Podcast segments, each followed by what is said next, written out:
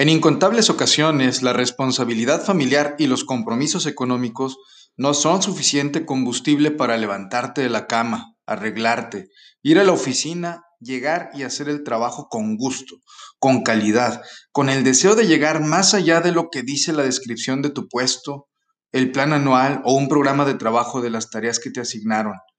El día de hoy les voy a platicar un tema que he reflexionado muchas veces en mi vida y a compartirles qué se puede hacer para seguir enamorados de nuestro trabajo y de nuestra carrera profesional. Acompáñenme y les contaré un par de cosas que al menos a mí me han sido de utilidad.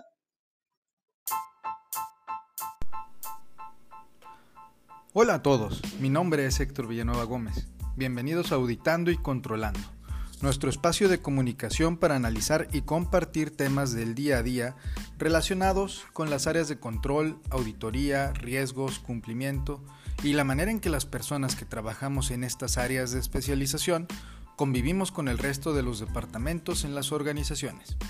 Mi intención es 1 generar e incrementar la pasión de los que conocemos la importancia de estos temas y dos, que juntos compartamos nuestras experiencias y promovamos el valor que estas áreas generan a las empresas sin importar si son pequeñas, medianas o grandes. Acompáñenme a disfrutar nuestro siguiente episodio. Comenzamos.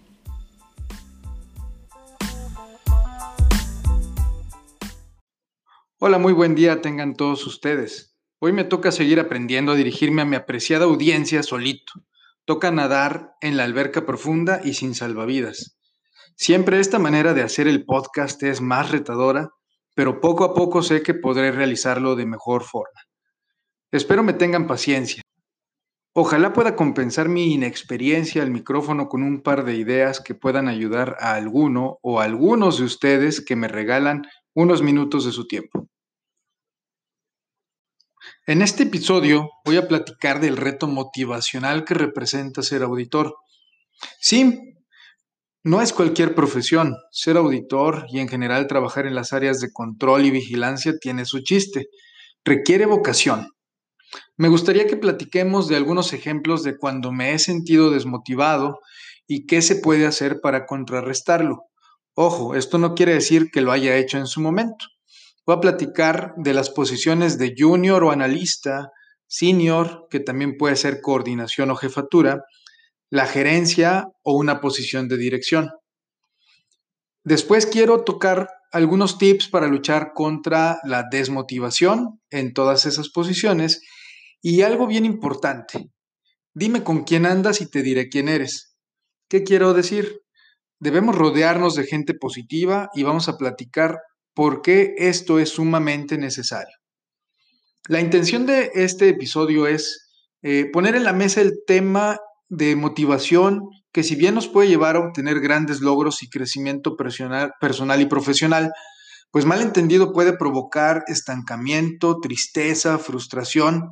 Y pues vamos a ver qué les parece. Eh, esperemos que la información que les traigo sea de utilidad. La verdad no sé si solamente yo he pasado por etapas o incluso días en donde es más difícil levantarse de la cama con toda la actitud para salir a comerse el mundo profesionalmente hablando. La verdad, creo que es algo por lo que todos pasamos en ciertos momentos muy, muy particulares de nuestra vida. Esto normalmente viene ligado a que quizás el entorno en el trabajo puede tener situaciones desfavorables que se interponen entre nuestras actividades y el alcanzar los objetivos que tenemos planeados.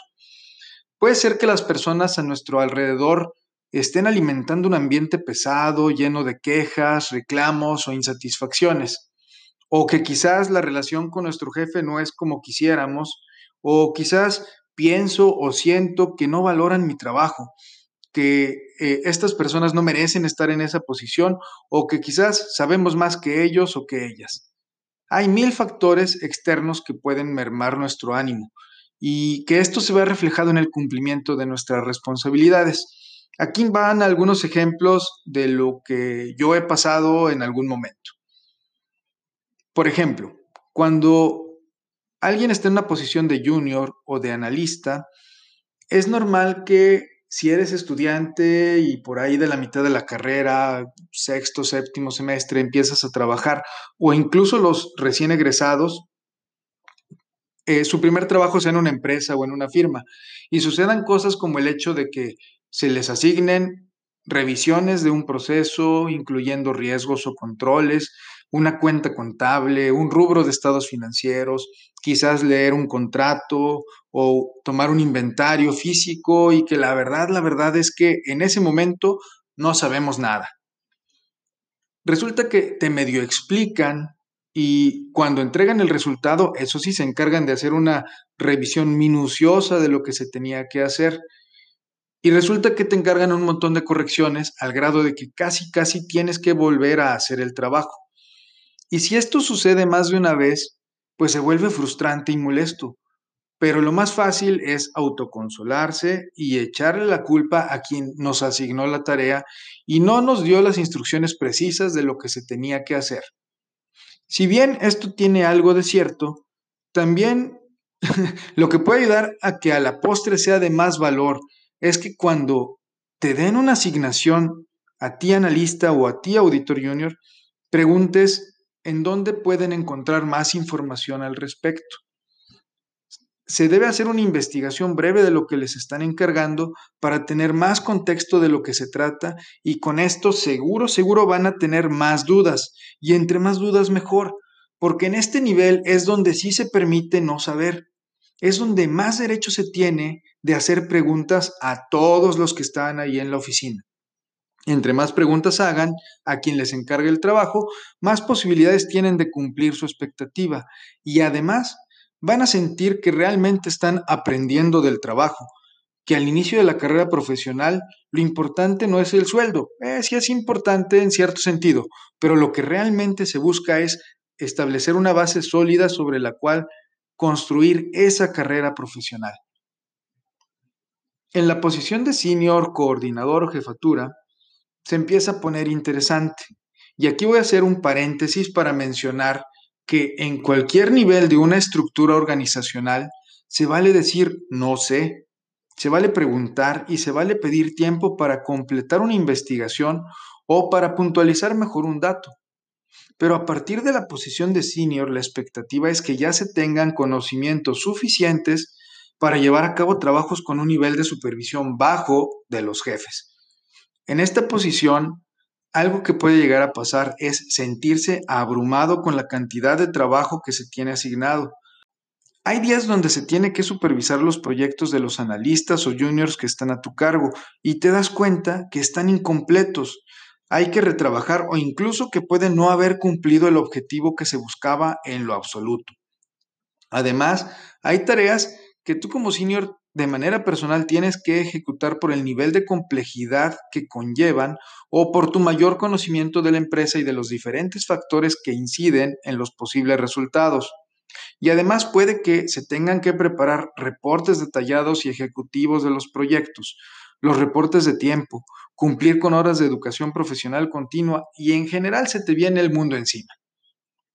De igual manera, lo más fácil es renegar del equipo a mi cargo de que me pagan poco por todo lo que hago, de que me dan más trabajo que a los demás, pensar que esto le corresponde hacerlo a un nivel superior y me lo están ejercitando a mí, etcétera, etcétera, etcétera. En este caso de la vida real, lo mejor que puedo hacer es empezar a madurar profesionalmente y darme cuenta de que todo lo que haga y deje de hacer me va a alcanzar en algún momento del tiempo para bien o para mal. ¿A qué me refiero? Si el trabajo de mi equipo no es lo que esperaba, vale la pena reflexionar si cuando asigné la, tarea realmente se la asigné a la persona que tenía el nivel de experiencia o los conocimientos necesarios para hacerla. Si le expliqué con todo lujo de detalle lo que era el objetivo a cumplir y las diferentes actividades que se debían realizar. ¿Quiénes eran las personas que debía contactar? Si había marcos de referencia que tendría que considerar, es decir, si le expliqué lo que debía ejecutar tal y como me habría gustado que me lo hubieran explicado a mí en su momento y cuando tuve su posición. Respecto a mis actividades ejecutar, vale la pena también cuestionarme si no estoy a las carreras en este momento porque fui dejando para después algo que en su momento tenía que hacer y que inconsciente o conscientemente Lo fui postergando hasta que estoy a punto de que me explote la bomba. De los reportes que debo preparar, pensar si realmente la forma en que los estoy haciendo es la más eficiente, si puedo utilizar una herramienta tecnológica para hacerlo más rápido, si al diseñar un template o formato esto me ayudaría a disminuir el tiempo de preparación, o si lo voy haciendo conforme tengo los datos para, llevar, para llevarlos al reporte en el día a día, lo hago en ese momento o lo dejo para hacerlo al final. La verdad es que gran parte de todo esto puede estar bajo nuestro control si logramos madurar esta planeación y organización desde la posición de senior. El crecimiento que puede venir hacia adelante va a ser más sólido y quizás puede llegar a ser más rápido. En la posición de gerencia o subdirección, ahora sí se pone bueno. El principal reto del gerente es lograr que los miembros de su equipo no digan de él o de ella lo que él o ella decían o pensaban de sus gerentes en su momento. Todos cuando empezamos en una empresa o firma, primero nos enganchamos, medio vemos de qué se trata el asunto y nos cae el 20 de que los gerentes ya tienen su cubículo u oficina más grande que todos los respetan o que al menos eso pareciera, que se supone ganan más y que se ven más relajados que el resto de la gente que está acá afuera en la batalla del día a día. Observamos que se van a juntas con otros gerentes y directores y luego regresan y asignan cosas que hacer al resto de la gente. A todo dar, ¿no? Pues no. Una gerencia viene llena de responsabilidades y muchas veces todos esos presumibles beneficios que acabo de describir no son suficientes en relación a la expectativa que se debe cumplir. Hay muchos días en los que el plan que hiciste de trabajo se ve impactado por urgencias que debes atender, problemas de la empresa, del área, de tu equipo y de tus propias responsabilidades que debes atender y que al igual que los demás Solo tienes 24 horas en el día. Y además no todas ellas son exclusivas para el trabajo. Si tu madurez profesional empezó en la posición anterior, en este momento será menos difícil solucionar todo esto. Si no, lo mejor es que empieces lo más pronto posible.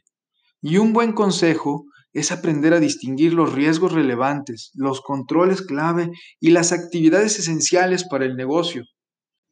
Debes contar con un equipo de trabajo sólido y bien preparado, al que tú mismo le hayas dado seguimiento desde su inicio o en su caso saber exactamente qué y cuáles son las fortalezas de cada uno de ellos para que aprendas a delegar. El trabajo debe salir en equipo, pero también debes aprender que las horas son finitas. El equipo es humano y al igual que tú, tienen una vida. Entonces, al saber cuáles son los riesgos principales, puedes priorizar el trabajo y comunicar de manera oportuna a tus superiores y a otras áreas relacionadas, lo que implica la reasignación de tareas por las urgencias a ser atendidas. Es recomendable que le propongas a los involucrados las posibles variaciones al plan de trabajo y que compartas la toma de decisión con ellos para que a través de la comunicación no se incumplan expectativas de tus resultados y de tu desempeño. A nivel dirección, hay mil cosas que pueden desmotivar a un director, sí, aunque ustedes no lo crean, pero también debo decir que es una de las etapas más felices que he tenido en mi vida profesional.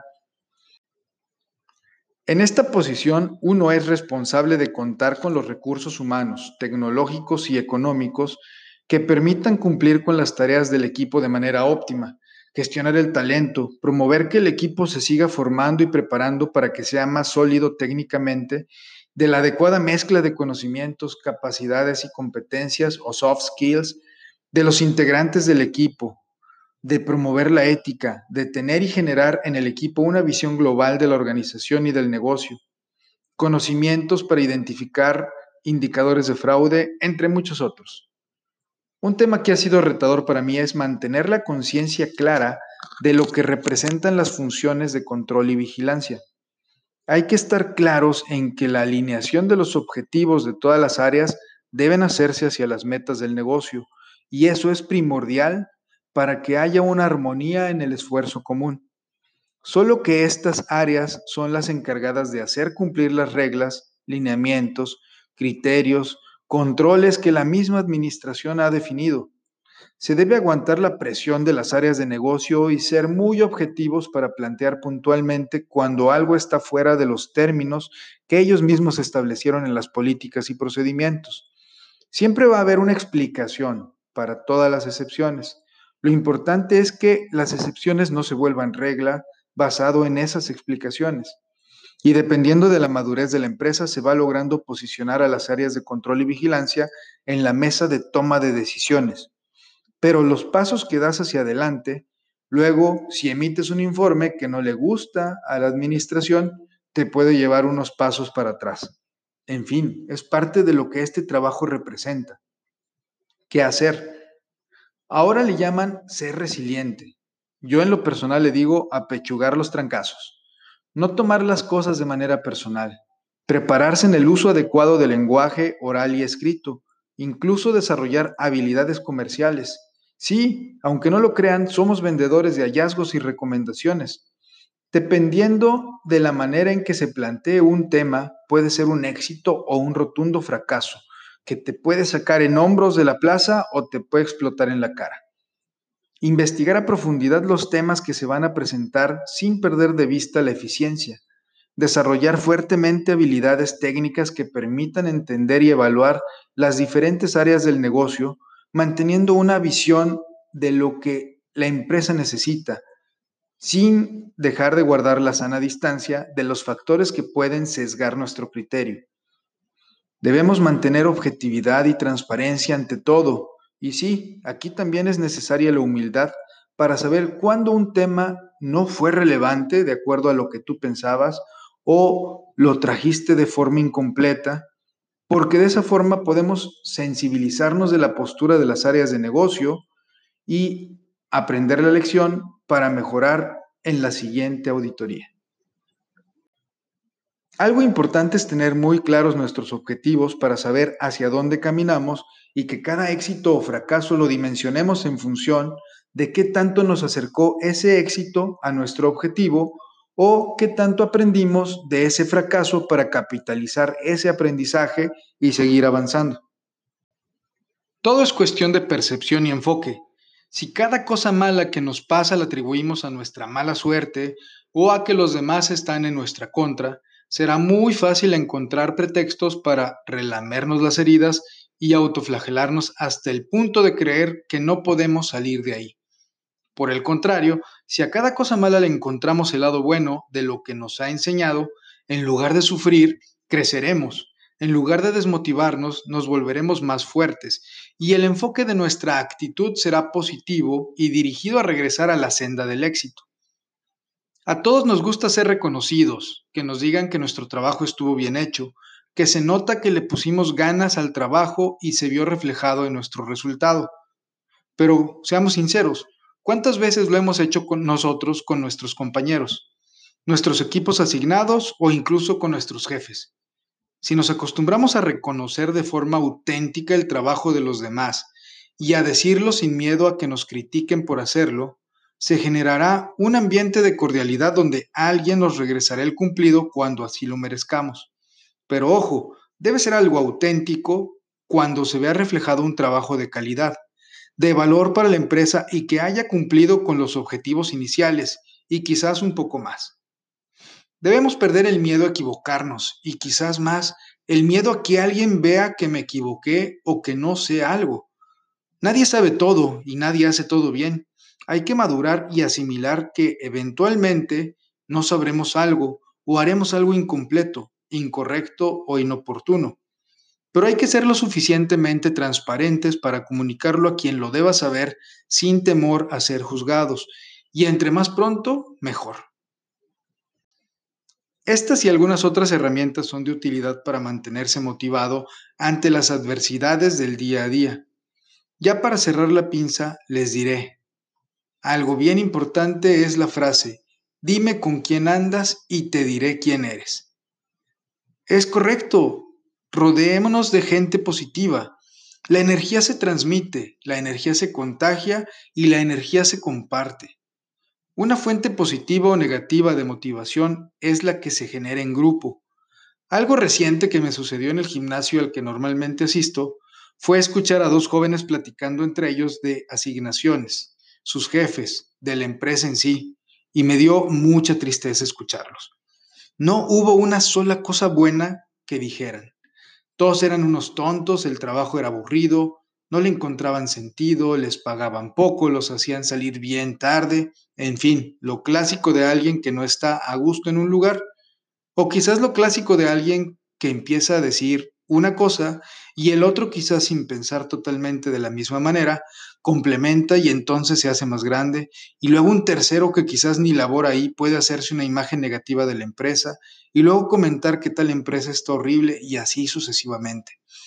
Mi recomendación, y esta sí es muy, muy personal, asegúrense de tener a su alrededor gente positiva, trabajadora, profesional, con buenos valores y alto nivel de ética, que proponga, que comparta, que genere valor, porque todo eso también se pega. Cuesta más, pero también se contagia. Entonces, una buena recomendación ya para terminar con este episodio es olvidémonos de todo aquello que es negativo a nuestro alrededor. Dejemos de lado la posibilidad de que esos factores nos pudieran afectar, porque no necesariamente tiene que ser de esa manera. Debemos olvidarnos de pretextos, de culpar a los demás y más bien enfocarnos en asumir nuestra responsabilidad de lo que sucede en nuestras propias vidas. En cambio, preguntémonos qué podemos hacer nosotros para sacar lo mejor de estas situaciones. ¿Cómo podemos obtener algo valioso que nos ayude a ser mejores personas o profesionistas e incluso a hacer más sólida la base sobre la cual estamos construyendo nuestra carrera profesional? Si podemos hacer una lista de acciones y reacciones que están bajo nuestro control y son ejecutables por nosotros, como son seguirnos preparando, investigar más, mejorar nuestras habilidades de comunicación, etc., si logramos que esto sea mejor realizado por nosotros mismos, veremos resultados increíbles en nuestra motivación, porque será alimentada por todas esas cosas positivas. La motivación que perdura viene desde adentro. Si enfocamos nuestros esfuerzos en cosas materiales, estatus, poder, reconocimiento, y en eso basamos nuestra forma de medir el éxito, puede ser que al no alcanzarlos en la cantidad o en el plazo que deseamos, la motivación se vea disminuida y tienda a desaparecer. En cambio, si el motor que nos mueve se dirige hacia crecimiento personal y profesional, los pequeños logros del día a día lo van a ir alimentando y nos harán sentir satisfechos, pues el esfuerzo cotidiano siempre traerá resultados que si bien pudieran no ser tangibles, seguro los van a apreciar y los van a poder sentir. Muy bien, pues así llegamos al final del episodio del día de hoy en nuestro podcast Auditando y Controlando. De verdad agradezco su tiempo y confianza para escuchar lo que quise transmitirles en estos minutos. Por favor, escríbanme para saber su opinión y además díganme qué otros temas quisieran que platiquemos hacia adelante. Les envío un fuerte abrazo y les recuerdo, juntos podemos promover con más fuerza el valor que generamos en nuestras áreas. Yo soy Héctor Villanueva Gómez y espero contar con ustedes en el siguiente episodio.